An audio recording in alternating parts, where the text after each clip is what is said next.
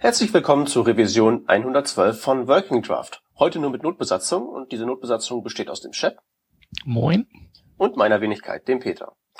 Die Notbesatzung ähm, ist tatsächlich in argen Nöten, denn sie hat weder News noch Themen. Ähm, das Einzige, was wir haben, sind ein paar Links und wir haben das HTML5 Glücksrad. Und das werden wir heute einfach mal eine halbe Stunde spielen, weil sonst haben wir ja nichts zu erzählen. Beim äh, HTML-Glücksrad, nur nochmal für jene, die es nicht wissen, geht es einfach darum, ich scrolle nach dem Zufallsprinzip durch die HTML5-Spezifikation, eine Glücksfee, in diesem Fall der Chef, sagt Stopp und dann schauen wir mal, bei welchem Thema wir ankommen und quasseln einfach so lange darüber, bis uns nichts mehr einfällt, was unter Umständen relativ schnell gehen kann, weil da steht ja auch ziemlich viel nerdiger Krempel drin.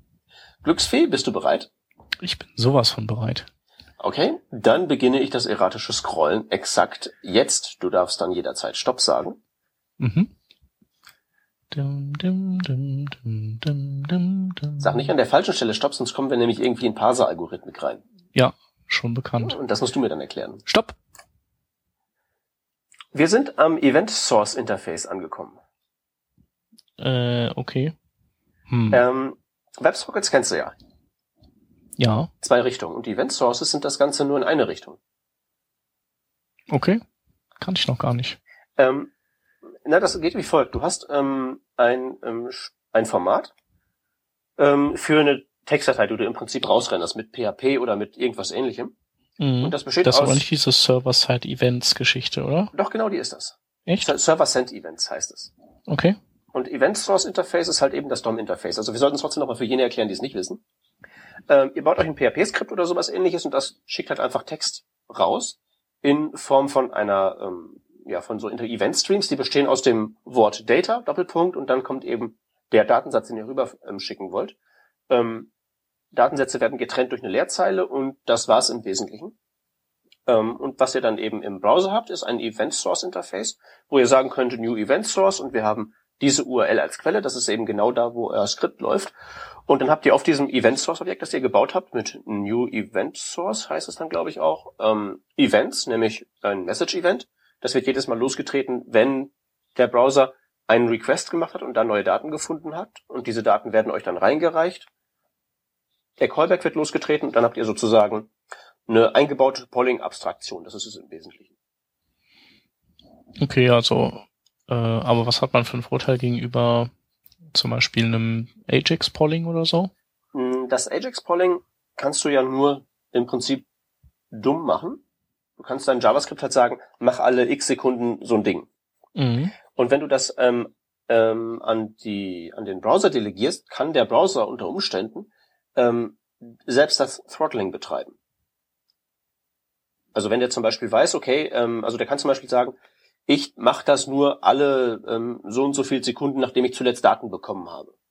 Ne? Statt okay. einfach zu sagen, jede Sekunde schieße ich einen Request los, macht er halt einfach, ich schieße einen Request los und dann, wenn ich die Antwort bekommen habe, mache ich es nochmal. Oder ich bin im Mobilfunknetz und habe da irgendwie besondere Bedenken, dass ich da ähm, vielleicht nicht so oft requesten müsste. Mein Tab ist im Hintergrund, solche Geschichten. Mhm. Das kann okay. eben alles die Plattform automatisch regeln und dann brauchst du dich dann nicht mehr manuell drum. Aber ist das dann so ein hängender Request, der erst kommt, der erst äh, beantwortet wird, dann wenn Daten da sind? Äh, weißt du, so wie diese, so ein bisschen wie dieses Komet funktioniert? Ähm, genau, also hängender Request wäre halt, du schickst los, Server antwortet nicht erst dann, wenn ähm, er Daten hat, pusht er das zurück. Nee, dazu müsste ja dein Server ähm, in der, äh, der müsste ja wissen, dass das ein Longpoll sein soll. Mhm. Und die Spezifikationen schreiben nur vor für den Server, dass der eben nur diese Textmessages rausrendert. Okay. Ja, der Vorteil ist im Wesentlichen bloß, dass die ähm, ja, wie gesagt, dass du dem Device das überlassen kannst. Und es ist halt eben vom Programmiermodell her sehr einfach, weil du keine Asynchronitätsfu mehr hast. Du sagst halt mhm. nur, Events kommen von da, ähm, Event Source on Message, Callback, bam, fertig. Ja. Und das ist Und, halt dann, äh, wie ist das mit Browser Support aktuell? Ich wollte das äh, just gerade nachschauen. Ähm, das habe ich nämlich nicht im Kopf. Ähm, das ist natürlich bei Can I Use unter dem Namen Server Send DOM Events drin. Und das können alle Browser bis auf den Internet Explorer. Ouch. Okay. Ja, gut, der wo, 10er nicht, oder was? Ja, der 10er kann, der 10er kann es auch nicht, der Android-Browser kann es auch nicht. Ähm, aber sogar der BlackBerry-Browser kann. Also wobei ich glaube, das ist nicht so dramatisch. Das sollte sich eigentlich relativ gut polyfillen lassen. Mhm. Es ist ja im Prinzip bloß eine Convenience-Geschichte und beim den IE gibt's ja eh nicht auf mobilen Geräten. Du kennst ja meine Verschwörungstheorie, dass es egal ist, dass es auf dem Android-Browser nicht geht, ist halt ein bisschen bitter. Da wäre es halt schön. Ja. Ich guck mal gerade, was es da hier für schöne Polyfills gibt. Server, Send. Hm. Nein. Warte mal. Also du Ah, musst doch. entweder nach Server Send Events gucken oder nach Event Sources. Das sind halt diese beiden Namen, unter denen das firmiert. Ja. Nee, es ist also zumindest bei dem äh, hier bei Modernizer, bei der Polyfill-Sammlung hat das keiner da eingetragen, Hm. wenn es sowas gibt. Okay. Ja, Okay, Ich, will Okay. noch mal, ich will noch mal eben ganz kurz durch die, durch die Spezifikation durchscrollen, dass ich da nichts vergessen habe, aber das scheint halt im Prinzip wirklich alles zu sein. Also der Vorteil ist auch hier im Vergleich zu ähm, WebSockets und so, das zu implementieren auf der Serverseite ist halt wirklich auch ein No-Brainer, weil du wirklich bloß Text rausschreiben musst. Ja. Und das ist nee, halt nee, das ist schon cool. Also ist auf jeden Fall ist halt weniger Aufwand für für ein für das gleiche Ergebnis. genau. Und das ist halt einfach so dieses typische, das ist halt eine Sache, die oft passiert, die man im Web oft braucht. Also machen wir einfach, wenn das sowieso jeder haben will, einfach eine, das direkt als Feature in den Browser. Und wie gesagt, diese ganzen Regulierungsmechanismen helfen dann da auch noch. Mhm. Wobei die Frage ist natürlich, warum würdest du das eher nehmen als WebSockets, wenn die Browser, die das unterstützen, auch die sind, die WebSockets können, beziehungsweise IE10 kann ja auch WebSockets, oder? Genau. Ähm, du würdest Das das, heißt, da können sogar mehr WebSockets als das. äh, ja, ja, klar, das ist natürlich richtig. Die ähm, Sache ist halt nur, WebSockets ist halt mehr Arbeit auf der Serverseite. Du brauchst halt irgendwas, was dieses Protokoll spricht. Mhm. Und das Okay. hier ist halt nicht nötig. Und wenn du halt eben nur in eine Richtung was schickst, also keine Ahnung, du baust irgendwie sowas wie einen Fußballticker oder sowas, das könntest du mit WebSockets machen, aber das ist ja eigentlich nicht wirklich nötig.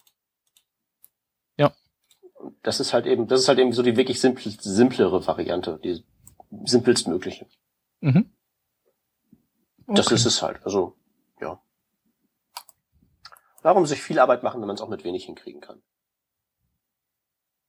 Ja, genau. Ja, der, Ähm, ähm, der Sebastian sagt, äh, merkt an, äh, es, äh, ähm, WebSockets ist zum Beispiel was, was man halt nicht mit so einer Sprache, mit einer, mit einer synchronen Sprache wie PHP hinbekommt. Also würde man, man kann zwar einen WebSocket-Server mit PHP bauen, aber dann ist der halt für alle Ewigkeiten blockiert. Also dann kann er nichts anderes mehr machen.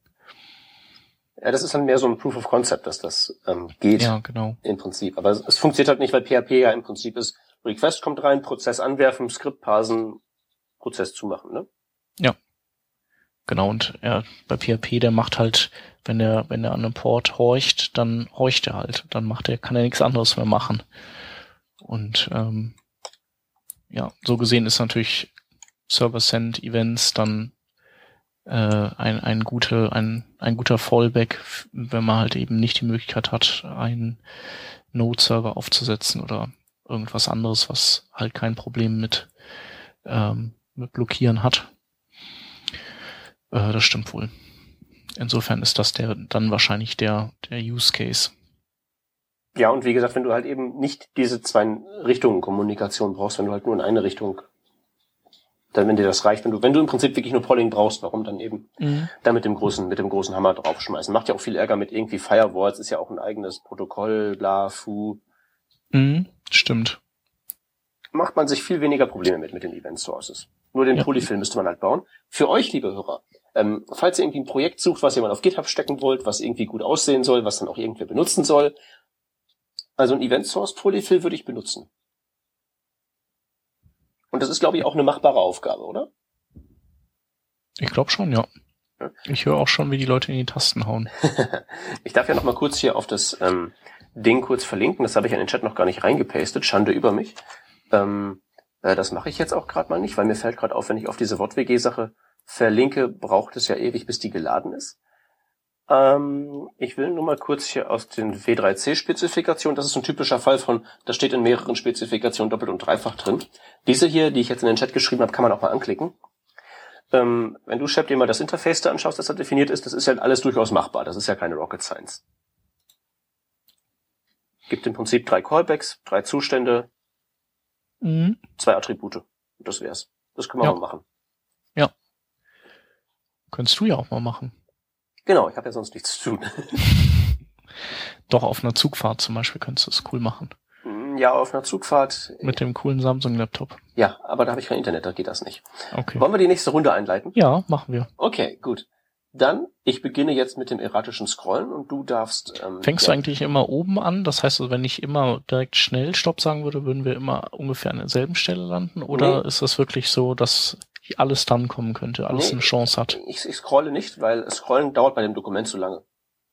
Da komme Okay. ich nie, da komme ich nie irgendwo hin. Ich nehme tatsächlich jetzt den, den, äh, die Laufleiste ähm, rechts und ziehe den Böppel da rauf und runter. Okay. Und so kann ich eben auch verhindern, dass wir im oberen, Doku im oberen Teil des Dokuments reinkommen, weil im oberen Teil des Dokuments steht halt sehr viel Parser-Algorithmik und so muss eine URL parsen, referenziert RC so und so. Das müssen wir alles nicht wissen. Ja, das hört sich unschön an. Deswegen bleibe ich da so im, im Mittelteil, wo halt eben Sachen drin Stopp. stehen. Ähm, ah, das ist sehr schön.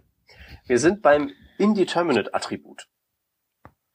Für Inputs, Hm. besonders für Checkboxen. Ah, okay. Ja. Ist quasi ja ein dritter Zustand. Ich überlege gerade. Hm, Ich glaube, ist quasi der Zustand, den die Dinge am Anfang haben, wenn die noch nicht angepackt wurden, oder? Nee, nee, ist, eine, Nee? ist, ein, ist ein dritter Zustand. Also anfangs sind die ja entweder checked oder nicht checked. Mhm. Eins von beiden sind sie ja. Und Mhm. Indeterminate ist halt ein Zustand, in dem die Checkbox weder angehakt noch nicht angehakt ist. Mhm. Und wie, äh, wie kann ich das dann äh, erzeugen, diesen Zustand? Das ist sehr schön. Das geht, geht nur über ähm, JavaScript, das geht nur mit dem DOM. Mhm. Also es gibt das also Attribut Indeterminate, das kannst du auf dem Value setzen, True oder False und das war's halt. Es gibt kein HTML-Attribut dafür. Okay. Mhm. Ich weiß, dass es auf jeden Fall eine Pseudoklasse gibt, um das dann zu stylen. Genau, die gibt's auch noch. Ähm, aber was wäre dann so der Use Case? Oder wie ist es dann? Hm, ja, was wäre das? Ja, äh, keine Ahnung. Ähm, äh, läuft das überhaupt in irgendeinem Browser, solltest du mich fragen. Ähm, ich glaube, das läuft tatsächlich schon in ein paar Browsern, oder? Ja, im Internet Explorer.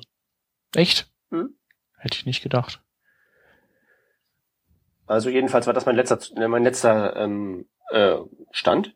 Mhm. Ich muss aber auch sagen, dass ich das zuletzt, glaube ich, 2012 oder so ähm, probiert habe. Ich weiß es ehrlich gesagt nicht. Okay. Ähm, wir könnten ja mal eben schnell einfach mal so ein Ding zusammenhacken. Einfach, Ja. eine, Check einfach mal eine Checkbox bauen ähm, und du äh, schreibst dann da mit dem DOM einfach da dieses Indeterminate-Attribut rein. Mal, soll ich Ja. oder machst du? Äh, du könntest mal den Link zu dem zu der Spec posten. Ja, okay, da muss ich aber erst noch rausfinden, wie ich auf die Single-Page-Variante verlinke, weil auf die Multipage äh, will ich nicht so gerne. Warte. Weil die Multipage-Variante ist, äh, ah, ich weiß, wo ich hin muss. Okay, machen wir eben schnell. Da muss ich eben den Tab für duplizieren. Das Problem ist halt eben echt, dass diese HTML5-Spezifikation, wo alles in einem Dokument drin steht, das, das braucht halt eben echt ewig lange zu laden. Einfach nur, um gepasst zu werden. Da gehe ich jetzt eben auf die Multipage-Variante und dann gehe ich da auf das Input-Element und dann find, sollte ich es da finden. Input, Input, Input, Input, Input-Element. Ich mache das ja tatsächlich bei meinen ähm, ganzen HTML5-Kursen tatsächlich so, dass ich da, ich glaube, irgendwie 20 Minuten oder so darauf verwende, den Leuten beizubringen, wie sie die Spezifikationen bedienen. Mhm. Ja, Ähm, ist ja nicht schlecht. Nee, das, das ist tatsächlich nicht schlecht, weil die ja eben wirklich auch, da steht ja was drin. Also das ist ja wirklich Inhalt, den Ja. man auch le lesen möchte. Ja. Ich weiß ja nicht, du hast, also wenn es dir genauso geht wie allen anderen, hast du ja wahrscheinlich noch nie irgendwie in die ähm, HTML4-Spezifikation reingeschaut. Äh, das weiß ich gar nicht. Wahrscheinlich habe ich da schon mal reingeschaut. Okay, und dann die Antwort nicht gefunden, die du gesucht hast. Das weiß ich auch nicht mehr. Ja, das Problem Es ist war halt, auf jeden Fall nicht so aufregend, dass ich da ständig immer wieder vorbeigeschaut habe. genau, das Ding ist halt, da steht nichts drin. Das ist halt eben alles noch auf dieser Idee basierend. Das wären alles SGML-Dokumente. Ähm, und es steht halt nichts drin. Also zum Strong-Element steht halt eben drin, exakt drei Wörter. Das ist das Beispiel, was ich immer raushole. Beim Strong-Element steht, steht drin, indicates stronger emphasis. Mhm. Und das ist alles. Da wird dir nicht gesagt, was das DOM-Interface ist, wie du das Ding programmieren musst, was stronger emphasis ist. Du kriegst kein Codebeispiel, kein gar nichts. Okay. Ne? Und hier bei den WortWG-Spezifikationen hast du alles drin. Wo funktioniert das? In welchen Browsern? Ähm, Gibt es da einen Testcase für? Was ist der Implementierungsstatus? Ist das stabil? Ist das experimentell? Wie sieht das aus? Wo darf das Ding drinstehen? Was für Elemente dürfen da drinstehen? Ähm, alles, was man nur möglicherweise irgendwie wissen können ähm, wollte, ist da alles drin.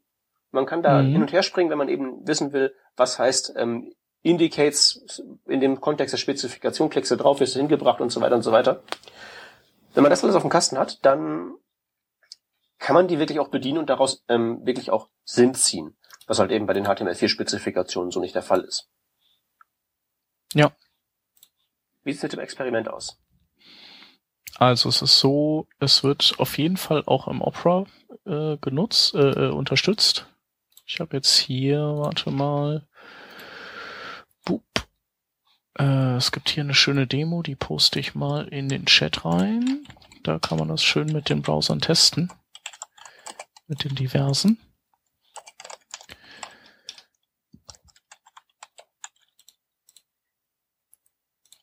Genauso der Chrome Okay. unterstützt es, Dann der Firefox unterstützt es. Oh ja.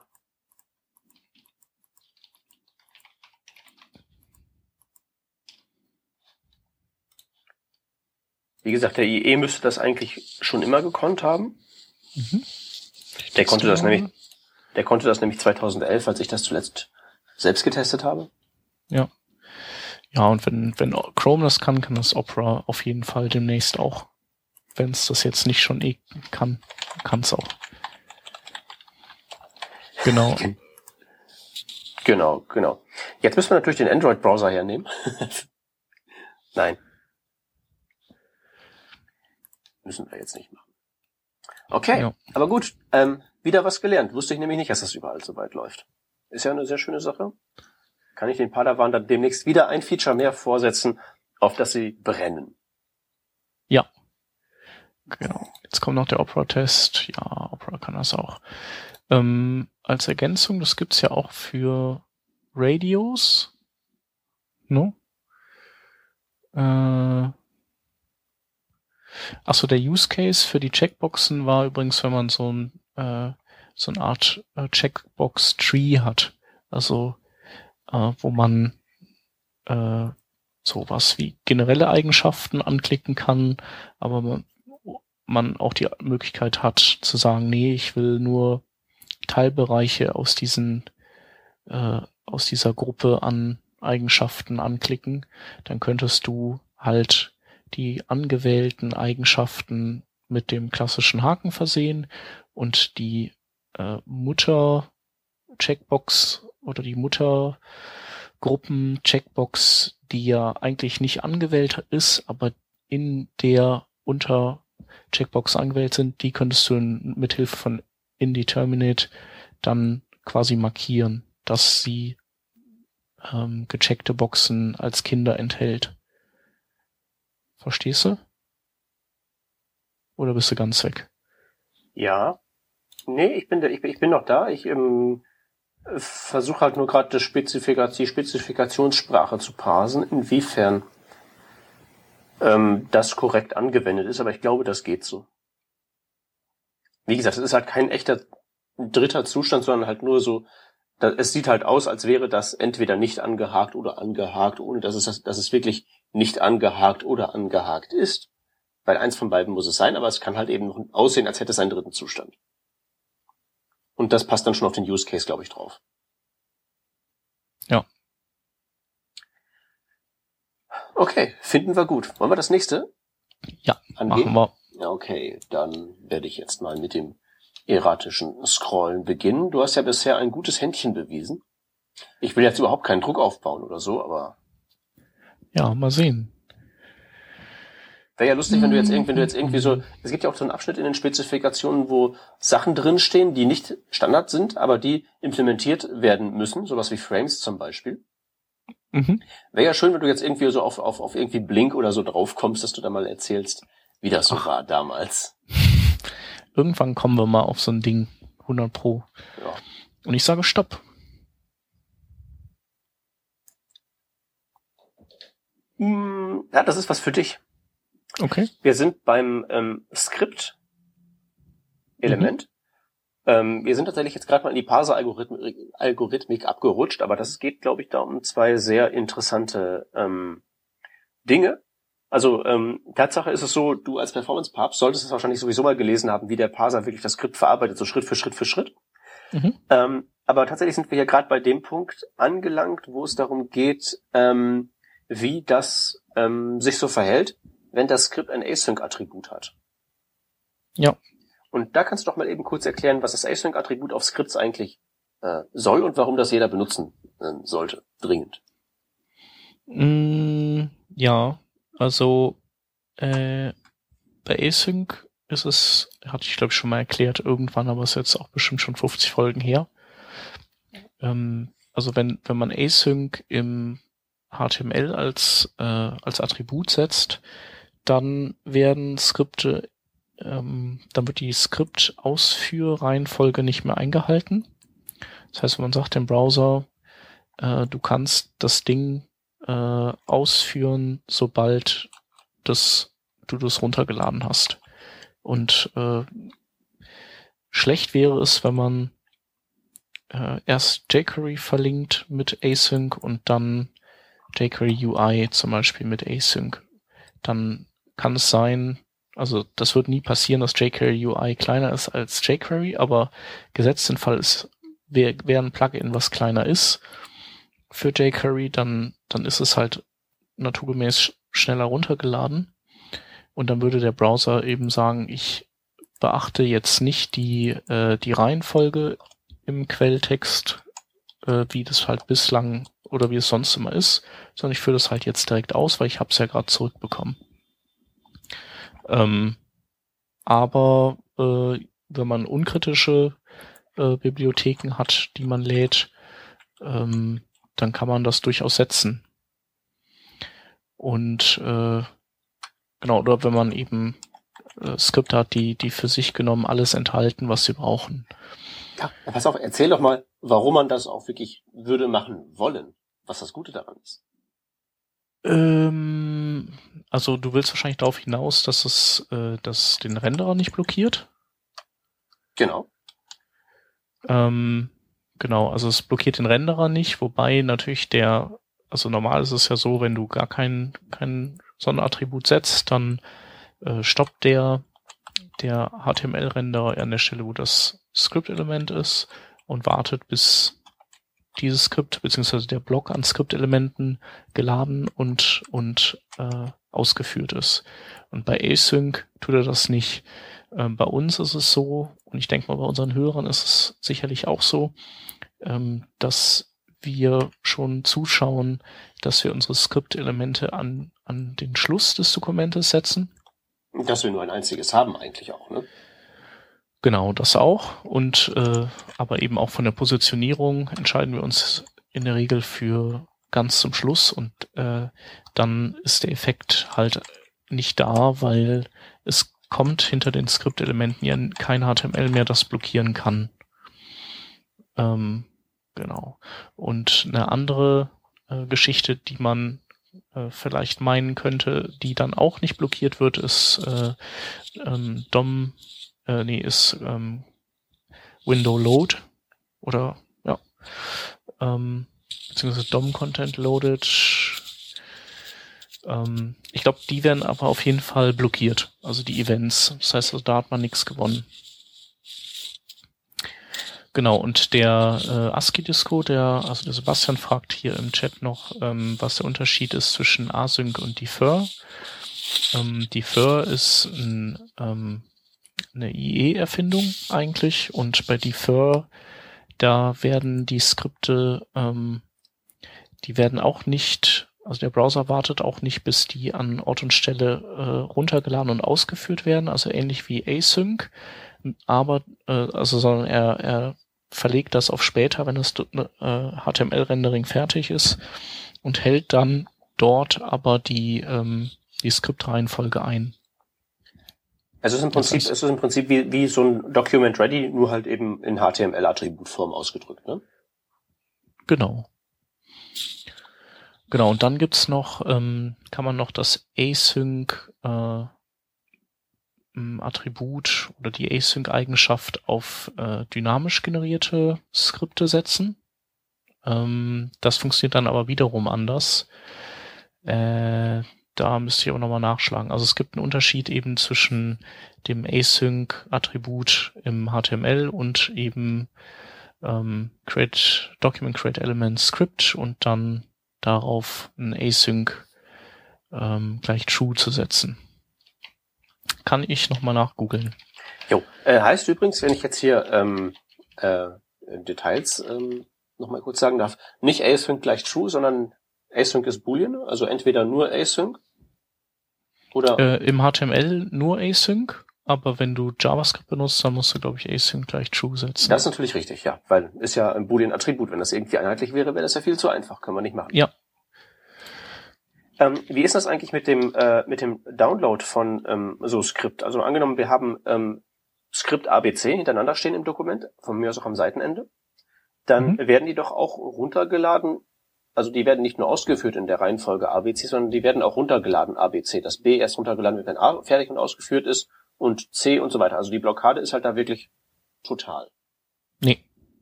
Also seit äh, das war äh, also seit IE8 ist es so, dass die Dokumente schon parallel runtergeladen werden. Ah, okay. Also das, das hat sich schon geändert. Okay, seit IE8, wenn halt die Glücklichen unter uns sich nicht mehr mit dem Siebener befassen müssen. Ja, genau, aber der hat ja eh ganz, ganz viele andere Probleme. Das stimmt. Genau, so, pass auf, wie ist das jetzt? Äh, bum, bum, bum.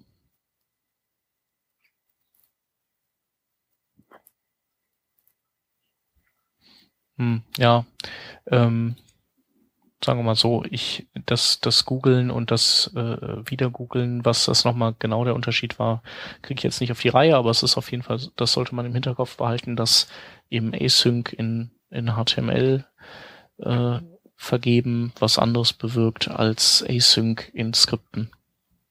Ich glaube, das hat damit zu tun, äh, welche Events dann ausgelöst werden oder nicht. Ja, Whatever. ich, ich, ich scroll mich hier gerade durch die, durch die, durch die Parser-Geschichte halt durch, wie das verarbeitet werden muss durch den Algorithmus und bin hier jetzt bei Schritt. Äh, um Gottes Willen. Ähm, ist kompliziert, ja. ja. Was wir noch erwähnen sollten, ist, das gilt natürlich nur für Skripts, die ähm, so ein Source-Attribut haben und die von irgendwo runtergeladen werden. Ja. Naja, sonst äh, bringt's ja auch nicht viel. Ja, richtig. Okay. Ähm, was ich an Skripts schön finde in HTML5 ist, dass ich das Type-Attribut nicht mehr angeben muss. Mhm. Ja. Type Text JavaScript, ja, Kamerad, was auch sonst. C++ wird's schon nicht sein. Okay, ähm, wollen wir denn weiter scrollen? Mm, na, wir können ja noch einen Quickie machen. Ja, okay, einen machen wir noch. Dann äh, scroll, scroll, scroll. Du darfst gerne wieder jederzeit äh, einschreiten.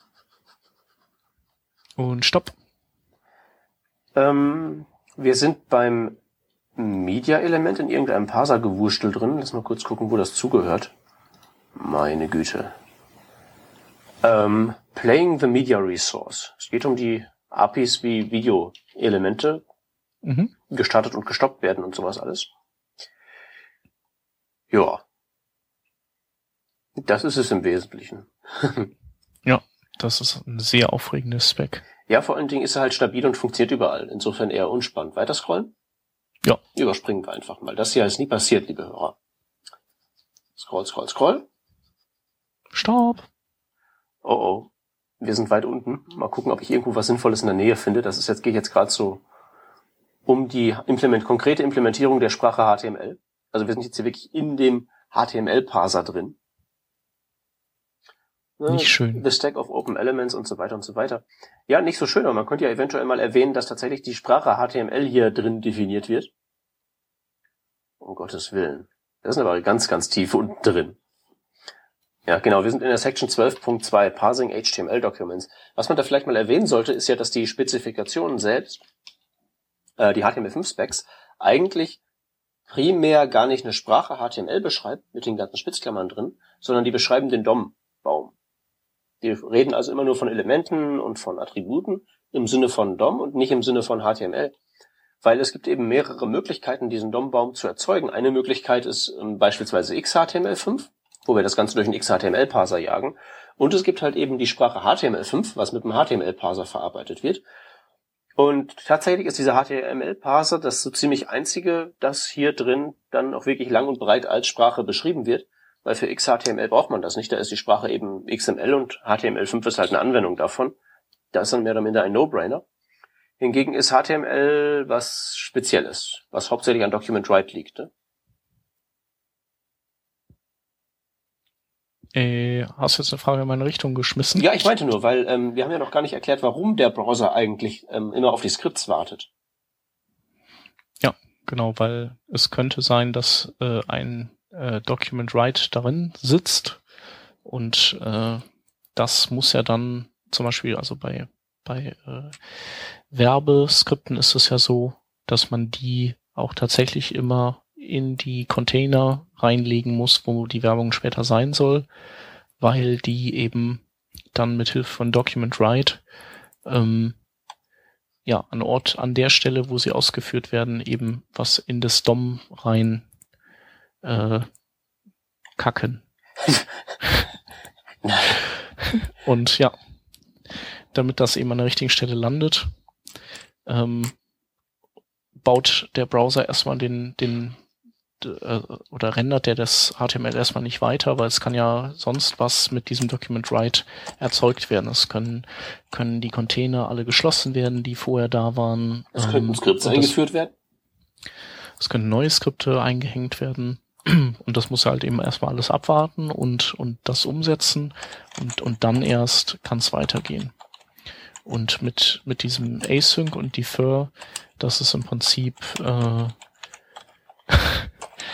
da, da, da, da darf man natürlich auch kein Document Write benutzen, weil ähm, ja. Sonst kriegt man eine weiße Seite. Ne? Genau, hier steht auch, ich habe es hier gerade auf in, im MDN, never call document write from a defer script und in Klammern since Gecko 192 this will blow away the document.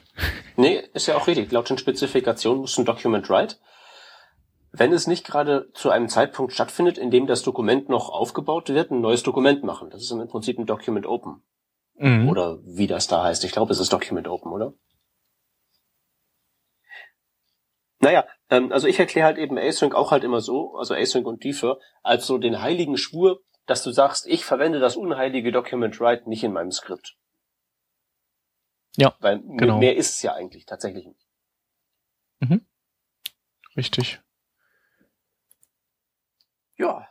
Okay, und hier übrigens, äh, ich habe noch nachgeguckt, was Async, äh, genau, was das Async-Setzen in per JavaScript erzeugten Script-Elementen bewirkt und das bewirkt dort, dass die Reihenfolge der Skripte dann de, de, die Insertierungsreihenfolge wieder eingehalten wird. Ach so, also wenn ich in JavaScript Skript ABC mache und den Async gebe, werden die aber trotzdem in ABC ausgeführt.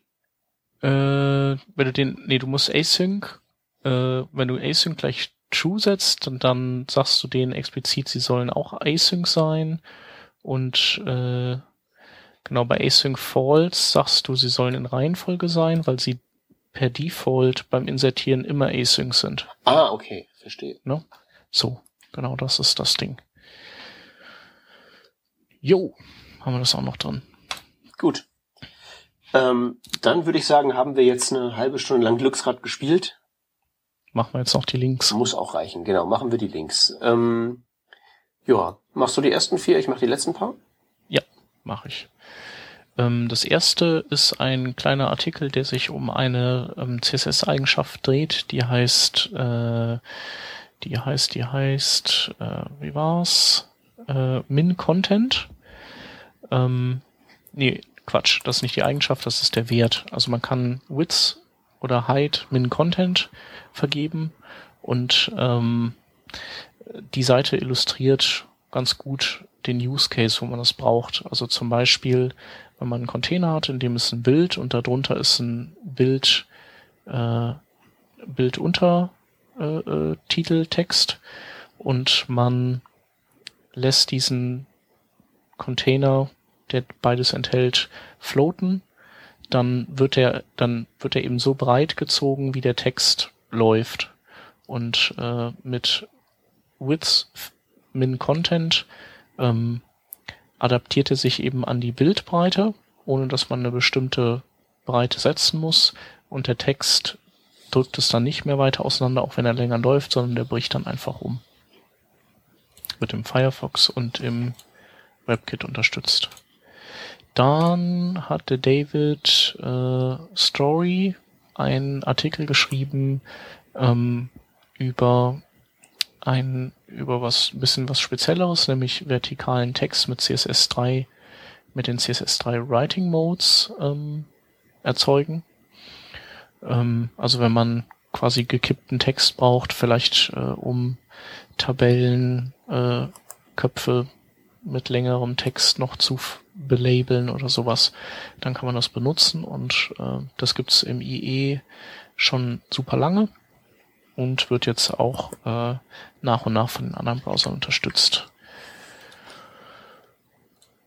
Und dann haben wir noch einen Artikel von HTML5 Rocks. Da geht's um das Shadow DOM und darum, wie man, äh, was man für Möglichkeiten in Bezug auf das Styling äh, der Inhalte des Shadow-domisierten Elements hat, wie auch ähm, ja, wie das Ganze funktioniert ähm, intern und dass dass von außen eben kein, äh, dass von außen normalerweise kein CSS eindringen kann in Shadow DOM, außer äh, man erlaubt es dem dem externen CSS äh, mit Hilfe von so Pseudo ähm, Elementen daran zu kommen. Genau, also ähm, ist echt interessant und sehr verständlich geschrieben. Du bist dran, glaube ich. Genau. Ähm, ich preise an den Sublime Web Inspector, auch wenn der bei mir unter Linux bisher nicht funktioniert hat, aber es geht da im Wesentlichen darum, dass ähm, mittels ähm, fortgeschrittener API-Trickserei man sich den Debugger von einem WebKit-Browser, von den Developer-Tools, in Sublime Text 2 reinholt. Man kann also im Editor direkt Breakpoints setzen, man kann den Code live editieren ähm, und lauter solche Sachen. Wie gesagt, es ist nicht garantiert, dass es überall funktioniert, aber schaut es euch mal an. Es gibt ein, ein Demo-Video. Äh, vielleicht wollt ihr genau sowas haben. Stichwort Developer Tools. Es gibt einen Artikel ähm, über die Zukunft der Firefox Developer Tools. Die äh, Älteren unter uns mögen sich vielleicht noch an Firebug erinnern. Dieses so mittlerweile nur noch so mittelgute Teil. Mittlerweile bauen sie beim Firefox DevTools fest in den Browser ein und die werden immer besser. Die sind noch nicht auf dem Niveau vom WebKit-Teil, aber da passiert sehr, sehr viel. Und falls ihr wissen wollt, was da in Zukunft alles noch so passiert, was da alles reinkommt, dann schaut euch diesen Artikel an. Auch mit ein paar Videos, die demonstrieren, was da alles so reinkommt. Ähm, wir können uns da auf einiges freuen. Wo wir vorhin schon bei Sublime Text waren, es gibt eine Liste von ähm, Packages, die schon kompatibel zu Sublime Text 3 sind. Im Moment nutzen ja äh, alle Langweiler, die nicht auf instabile Software stehen, so wie ich zum Beispiel noch die Nummer zwei, aber Version drei ist ja bereits in Arbeit. Und es gibt schon eine ganze Latte an Plugins, die auch schon für drei funktionieren. Welche das sind, steht hier in diesem GitHub Repository drin. Und den letzten Punkt, den lasse ich mal wieder dich anpreisen. Ja. Und zwar äh, bin ich letztens über einen Link gestolpert zu einer sehr langen Liste von äh, ja von angeblich awesome PHP-Libraries und äh, ich bin dann die Liste durchgegangen und muss sagen, die ist wirklich ziemlich awesome, die Liste. Also es äh, sind sehr, sehr, sehr geile Libraries da drin vertreten und äh, wer mit PHP entwickelt, der sollte sich da einen Bookmark draufsetzen, weil ähm, so eine schöne Übersicht ist mir sonst nicht bekannt. Ja. Und damit sind wir mit äh, unserer an, eigentlich themenlosen Sendung äh, durch. Hat ja zum Glück keiner gemerkt, dass wir nichts zu erzählen haben. Wir haben es ja, ja, einigermaßen verstecken können. Genau. Ja, hoffen wir, dass äh, nächste Woche, dass wir wieder ein paar mehr haben. Ähm, ansonsten müssen wir halt noch mal ein bisschen Glücksrad spielen. Wir halten das aus. Gut, dann allen Live-Hörern vielen Dank. Ähm, den anderen Hörern natürlich auch. Ähm, ja, war ein schöner Abend und wir hören uns nächste Woche wieder. Tschüss. Tschüss.